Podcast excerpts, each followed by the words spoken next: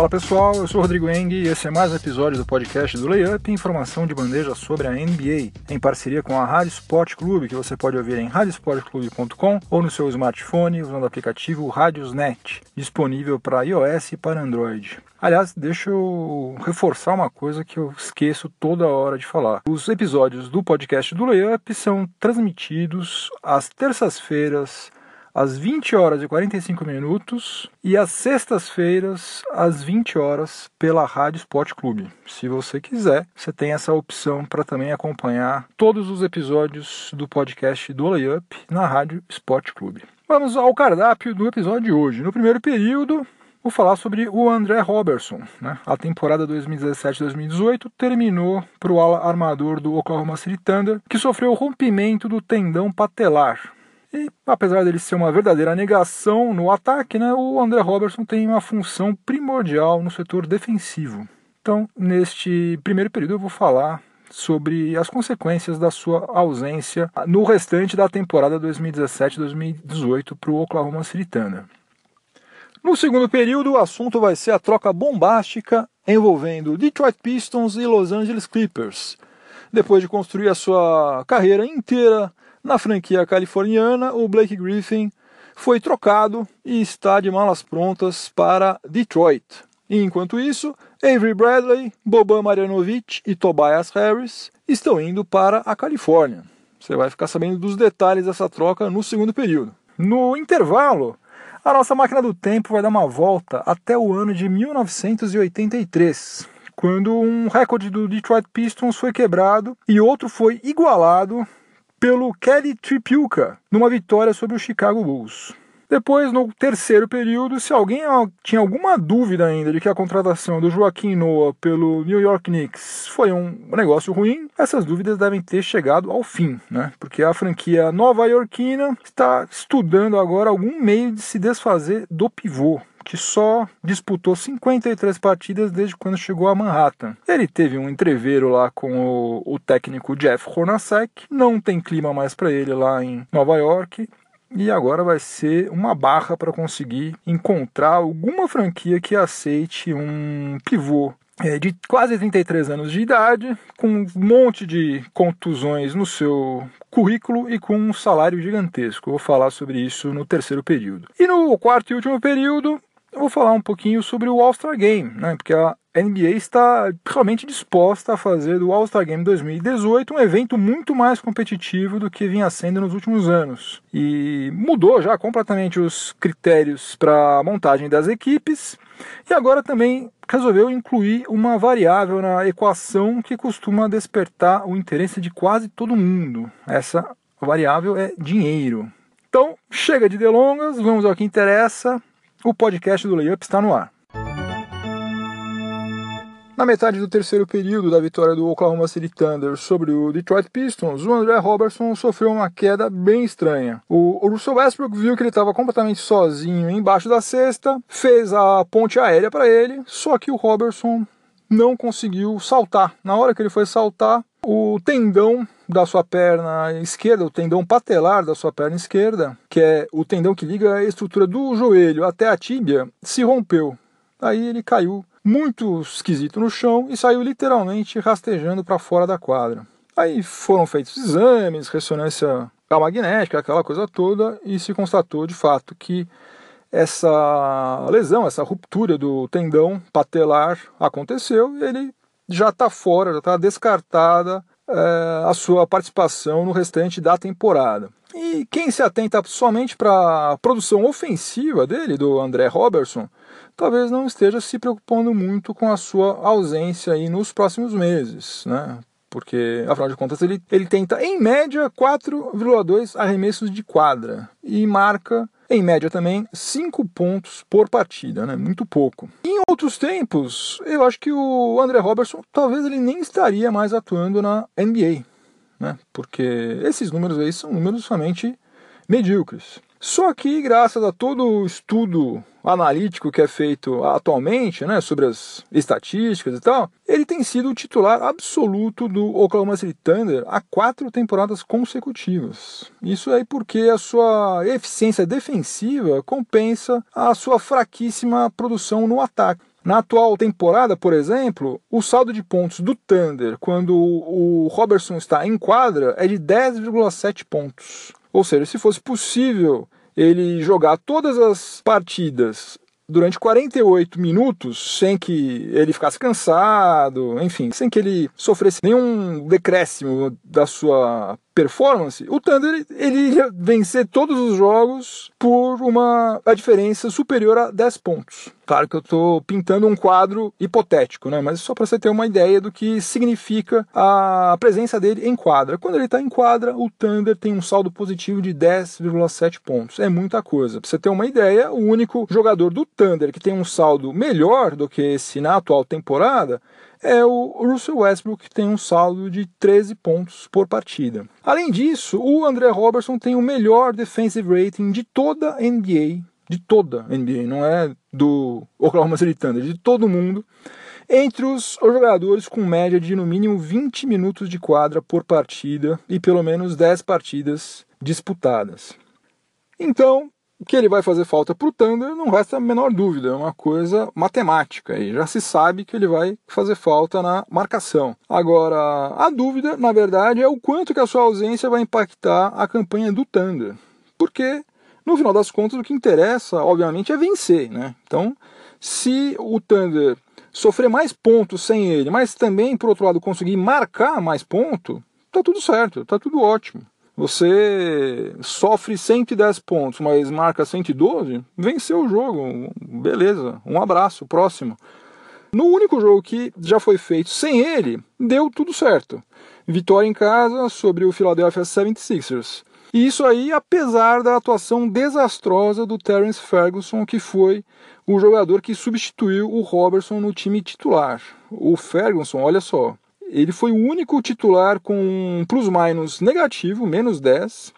Ele tentou somente um arremesso de quadra e errou. Pegou cinco rebotes e fez quatro faltas. Isso aí em 23 minutos de quadra. O cara ficou 23 minutos de quadra e fez um arremesso de quadra. Consegue ser pior ainda do que o André Robertson, sem que produza na defesa a mesma coisa que o André Robertson produz. Agora a gente vai ver o Thunder, esse mesmo Thunder, como que ele vai se sair contra outros times, né? Porque estão na agenda aí o Washington Wizards em Washington no dia 30, o Nuggets em Denver no dia 1 e a prova de fogo que vai ser o Golden State Warriors em Oakland no dia 6 de fevereiro.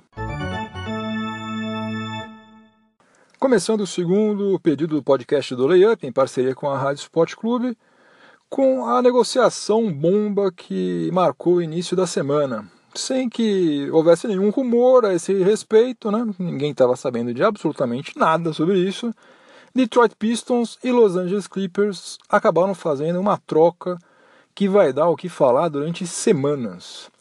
O Detroit Pistons está enviando Tobias Harris, Avery Bradley, Boban Marjanovic, uma escolha de primeira rodada no draft 2018 e uma escolha de segunda rodada no draft 2019 para a Califórnia. É um pacotaço, hein? Então, recapitulando: Tobias Harris, Avery Bradley, Boban Marjanovic, uma escolha de primeira rodada em 2018 e uma escolha de segunda rodada em 2019. E daí tem um pequeno detalhe aí: a escolha de primeira rodada do draft de 2018, ela é protegida se a pique cair entre a primeira e a quarta posição nos drafts de 2018, 2019 e 2020.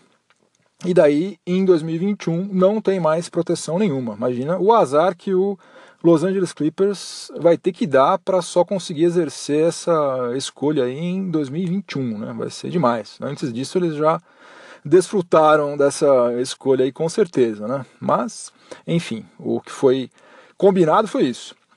E daí, em contrapartida, o Los Angeles Clippers está enviando para Detroit Bryce Johnson, Willie Reed e, rufem os tambores, Blake Griffin. Sim, o ala pivô, que foi selecionado pelo Clippers na primeira escolha do draft de 2009, foi eleito Rookie of the Year na temporada 2010-2011, foi cinco vezes All-Star, é o segundo maior cestinha na história da franquia da Califórnia e está entre os 10 maiores em várias outras estatísticas, está deixando o Los Angeles Clippers rumo a Detroit. Vai agora defender a franquia de Michigan. E o front office do Clippers não quer parar por aí. Eles já deixaram claro também que eles continuam dispostos a trocar DeAndre Jordan e também Lou Williams, que são os outros dois principais jogadores da franquia atualmente. Ou seja, o navio do Clippers mudou de rota de uma hora para outra, pegou uma corrente para entrar a todo vapor no projeto Rebuild. Né? Vamos reconstruir o elenco de uma maneira radical. É, e eles estão se livrando aqui do contrato do Blake Griffin, né, que é bastante salgado.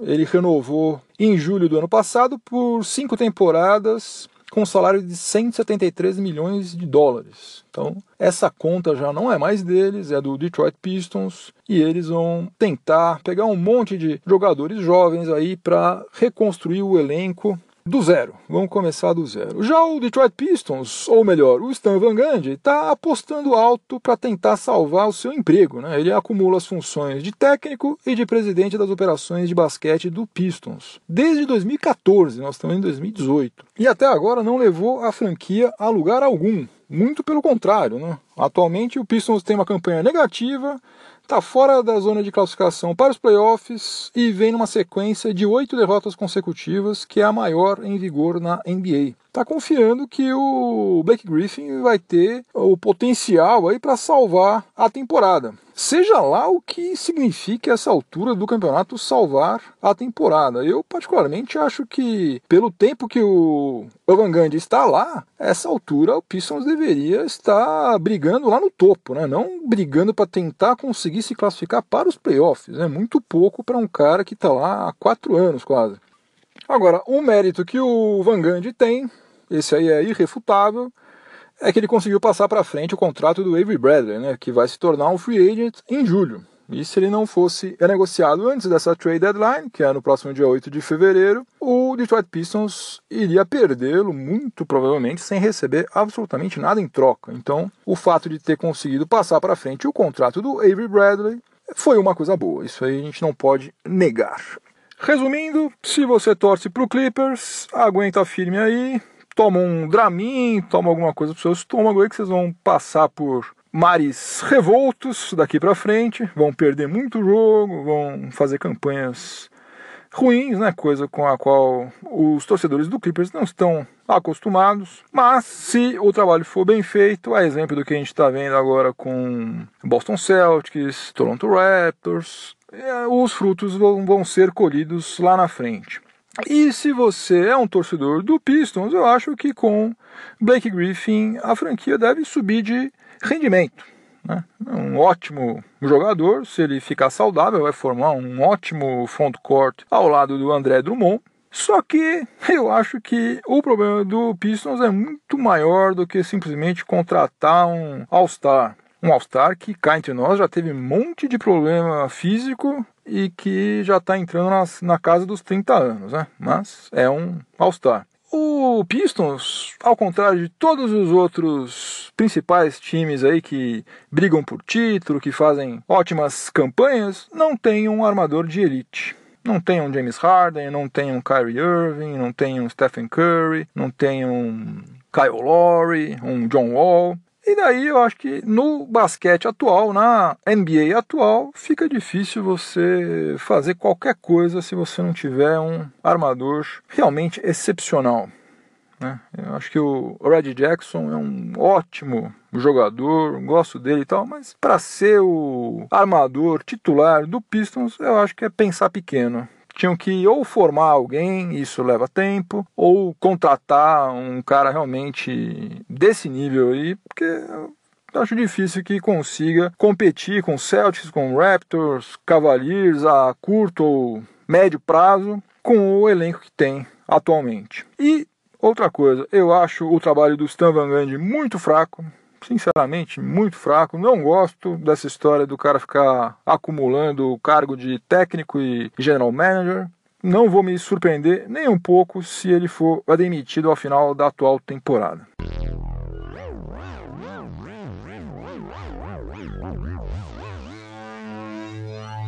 Chegamos ao intervalo do podcast do Layup em parceria com a Rádio Sport Clube e nós já estamos a bordo da nossa máquina do tempo para voltar ao dia 29 de janeiro de 1983, quando o Detroit Pistons recebeu o Chicago Bulls no Pontiac Silverdome, a arena que era usada pela franquia de Michigan antes da construção do Palace of Auburn Hills. O Pistons já contava naquela época com Isaiah Thomas, com Bill Lambier e com o Vinnie Johnson, mas ainda não tinha a menor condição de competir com as principais forças da Conferência Leste, que naquela época eram o Philadelphia 76ers, né, do Dr. J, Moses Malone, Maurice Cheeks e o Boston Celtics, que era uma potência já. Né? Por outro lado, o Chicago Bulls estava num patamar um pouco inferior. Né? Se o Pistons já não era um grande time, o Bulls ainda estava um pouquinho mais abaixo. Eles tinham acabado de perder o Artis Gilmore para o San Antonio Spurs, e os seus principais destaques eram o Red Tails e o Orlando Woolridge. Mas o time de Illinois vendeu caro a derrota naquele dia 29 de janeiro de 83. Ele perdeu por 128 a 126 após um jogo de recuperação no terceiro período que acabou sendo insuficiente. E o herói da noite foi um jogador do Detroit Pistons chamado Kelly Tripucka. E aqui vou fazer um outro parênteses, porque nos anos 80 eu ficava rondando as bancas de revista aqui em São Paulo, atrás de uma revista italiana chamada é, Super Basket. Era difícil de achar, quando chegava, quando você encontrava, ela estava com um atraso assim uns três meses, mas você comprava e custava caro, você comprava desesperadamente, porque era o, a única notícia que você ia conseguir ter é, sobre NBA estava lá. Ela falava mais ou menos uns 80% sobre o basquete italiano, obviamente, e os outros 20% sobre NBA. E tinha foto, estatística e tal, era muito bacana. E eu via fotos desse Kelly Tripucka, ele usava um mullet, ele usava um bigode, era um cara que não tinha a menor pinta de jogador de basquete, ele parecia um motorista de peru escolar, sei lá, não sei. Era um cara assim que ele não tinha a menor pinta. Eu ficava pensando, nossa, mas como é que esse cara joga basquete? Um cara branquelo, não tem nada a ver. E só que o cara jogava pra caramba. O cara era um monstro. Na verdade, o Kelly Tripucka era um dos principais jogadores do Detroit Pistons né, nessa temporada é, 1982-83. Ele tinha sido selecionado na 12 escolha do draft de 1981 que foi a mesma classe do Isaiah Thomas. E ambos foram eleitos All-Star logo na temporada de estreia, quando eles eram calouros. Os dois de cara chegaram chegando já, já chegaram dando as cartas. Mas enfim, voltando a esse jogo do dia 29 de janeiro de 83, o Tripucka chegou ao Pontiac Silverdome gripado, com febre, suando frio, aquela coisa toda, todos aqueles sintomas de quem está gripado. E ele foi falar com o técnico contou isso pro técnico, olha, eu tô doente, mas eu quero jogar. E daí o técnico dele, que era o Scott Robertson, falou o seguinte, olha, eu vou fazer o seguinte, eu vou te colocar em quadra e daí a gente vê como é que a coisa anda. Vou tentar poupar você o máximo que der, mas entra lá e vamos ver o que que sai. E logo no começo já deu para perceber que ele estava on fire, talvez fosse a febre, não sei. Mas daí nem ele mesmo quis sair não, não que descansar que nada. Eu tô metendo tudo quanto é bola aqui, eu quero ficar jogando, quero ficar em quadra. Ele ficou em quadra durante 37 minutos e acabou marcando 56 pontos. Ele quebrou o recorde de 54 pontos da franquia que pertencia ao Dave Bean, Dave que aliás, abriu um outro parênteses, foi prefeito da cidade de Detroit. O cara é tão ídolo lá em Detroit que ele conseguiu ser eleito prefeito. Mas enfim, e ele estabeleceu naquela noite o seu recorde pessoal de pontos na NBA, 56 pontos. Ele teve 69,2% de aproveitamento nos arremessos de quadra e 90,9% nos lances livres. Aliás, nos lances livres, ele igualou um outro recorde porque ele converteu 20 dos 22 lances livres cobrados. Mesma marca alcançada por George Yardley em 1957, quando a franquia ainda se chamava Fort Wayne Pistons. Tinha sede lá na cidade de Indiana, Fort Wayne. E por Walter Dukes em 1960. Esse recorde aí de 20 lances livres convertidos acabou sendo igualado também muito tempo depois pelo Richard Hamilton, o Rip Hamilton, em 2004. Então, nesse dia 29 de janeiro de 1983, o Kelly Tripucka, o cara com aquele mullet, com aquele bigodinho, ele marcou 56 pontos, que foi o recorde da franquia do Detroit Pistons até é, 2001, até o dia 3 de abril de 2001, quando o Jerry Stackhouse marcou 57 pontos, derrubando esse recorde aí do Kelly Tripucka.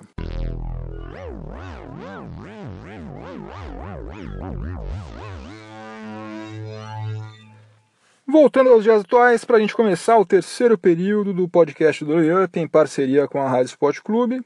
E agora o assunto é Joaquim Noah e New York Knicks. Na semana passada foi divulgado que o Joaquim Noah tinha sido dispensado do treino para resolver problemas particulares e que ele ia ficar afastado da equipe até que esses problemas aí fossem solucionados. Só que logo depois surgiu a informação de que, na verdade, o Joaquim Noah abandonou o treino depois de uma discussão extremamente ríspida que quase chegou às vias de fato com o técnico Jeff Hornacek. E qual seria o motivo dessa, desse desentendimento entre o Joaquim Noah e o Jeff Hornacek? É o seguinte, o Joaquim Noah não está satisfeito, nada satisfeito, aliás, com o fato dele estar sendo pouco utilizado pelo técnico do Knicks. Aliás, na noite anterior, o Jeff Hornacek tinha deixado o Joaquim Noah durante apenas 4 minutos em quadra na derrota do Knicks para o Golden State Warriors. E fazer uma pequena recapitulação do que aconteceu antes disso. Né? Na primeira temporada pelo Knicks, o Joaquim Noah jogou apenas 43 partidas porque ele precisou se submeter a uma cirurgia no joelho. Então perdeu praticamente a metade da temporada passada. E daí, enquanto ele estava se recuperando, durante a off-season, ele foi punido pela NBA com uma suspensão de 20 partidas por ter violado a política antidrogas da liga. Joaquim Noah, é, ele é todo chegado nesse esquema Rastafari, nessa cultura reggae, então você já entendeu, né? Bom, e na temporada atual ele disputou somente sete jogos. A gente já passou da metade da temporada, ele jogou em sete partidas e teve média de apenas 5,7 minutos por partida. Praticamente nada, né? Praticamente não jogou nada. Diante desse cenário maravilhoso, o front office do Knicks decidiu se mexer para tentar negociar o Joaquim Noah. Só que a tarefa é para lá de complicada, né? Porque ele é um camarada que convive com sérios problemas físicos recorrentes já há pelo menos uns 3 anos. Ele está prestes a completar 33 anos de idade e a relação custo-benefício do contrato dele é simplesmente tenebrosa, né? tenebrosa. A franquia que topar ficar com o Joaquim Noah vai ter que desembolsar cerca de 45 milhões de dólares até o final da temporada 2019-2020 é muita grana para um cara que não faz praticamente nada. Provavelmente o Knicks vai ter que incluir pelo menos uma escolha futura em algum draft para atrair alguma franquia interessada. Né? E uma rescisão contratual, o famoso buyout, também é uma alternativa. Mas diante desse clima aí que não está nada amistoso, é improvável que o, Joaquim Noah aceite dar um desconto muito significativo para romper o seu vínculo com a franquia. E aí o Mark Stein, jornalista do New York Times, noticiou é, faz pouco tempo aí que uma reunião para tentar resolver essa, essa crise aí foi agendada com o jogador ainda nessa semana. Vamos ver, vamos ver. O, o Brooklyn Nets é uma franquia que pegou vários contratos ruins, contrato do Timofey Mozgov, do Allen Crabbe, do DeMar Carroll, e com isso recebeu escolhas futuras no draft. Pode ser que eles ainda tenham um espaçozinho aí para pegar mais um contrato ruim. Eu não sei se vale a pena, eu, sinceramente, porque é uma bela de uma bucha, né? Porque infelizmente Joaquim Noah, eu acho que os tempos dele na NBA acabaram já, né? Acho que não vejo hipótese dele continuar jogando, dele voltar a ser um terço, um quinto do que ele é, foi em 2011, né, quando era um dos melhores jogadores da liga. Teve até o nome dele cogitado para ser MVP, né?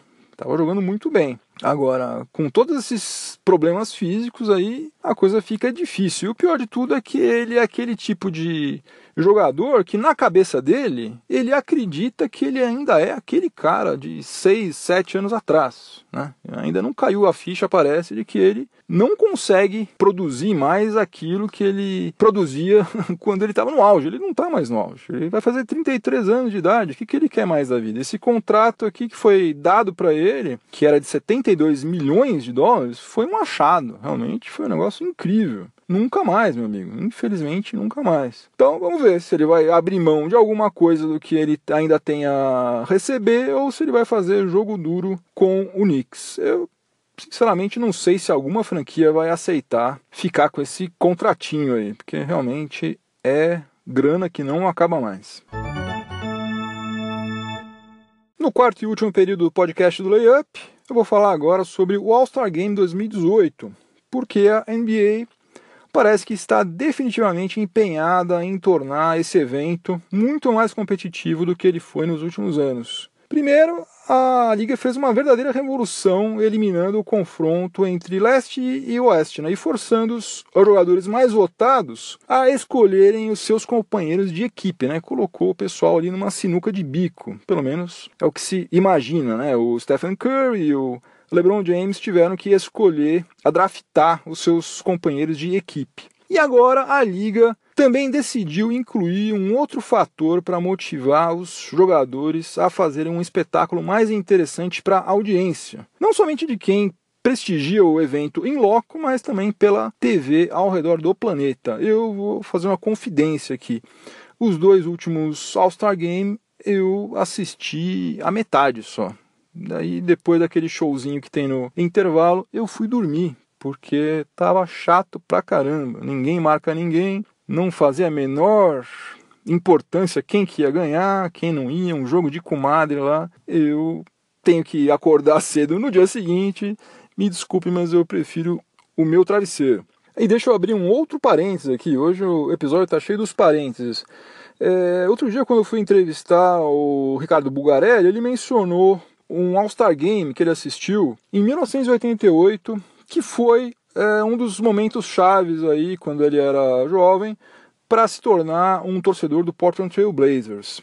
Porque ele estava vendo o jogo e o Clyde Drexler meteu três bolas seguidas e ele já sabia que o, o Portland Trail Blazers tinha os direitos tanto do Arvidas Sabonis quanto do Drazen Petrovic e ele já tinha esses dois caras como seus grandes ídolos. Daí vendo o Clyde Drexler meter um monte de bola lá, pronto, né? Daí juntou tudo, ele é, naquele momento ele se tornou um torcedor do Portland Trail Blazers. Mas por que, que eu estou falando isso? Porque ele mencionou o jogo e daí eu fui dar uma xeretada, né? Pra, puxa vida, faz tempo que eu não vejo esses jogos antigos, né? E hoje em dia você encontra quase tudo no famoso YouTube. Procurei lá, encontrei. Daí, ah, deixa eu ver aqui um pouquinho do jogo. Eu acabei assistindo o jogo inteiro. E vou te contar uma coisa. É um jogo, é outra coisa. Não dá para comparar um All-Star Game de 1988 com o que a gente estava vendo nesses últimos anos. É um jogo de verdade. Os caras querem, queriam ganhar o jogo. É um jogo pegado. Você vê que não tem a menor comparação com a palhaçada que estava sendo nos últimos anos. Eu não sei se esse novo formato, esses incentivos aí que estão sendo dados, se vão surtir algum efeito, mas pelo menos alguma coisa está sendo feita.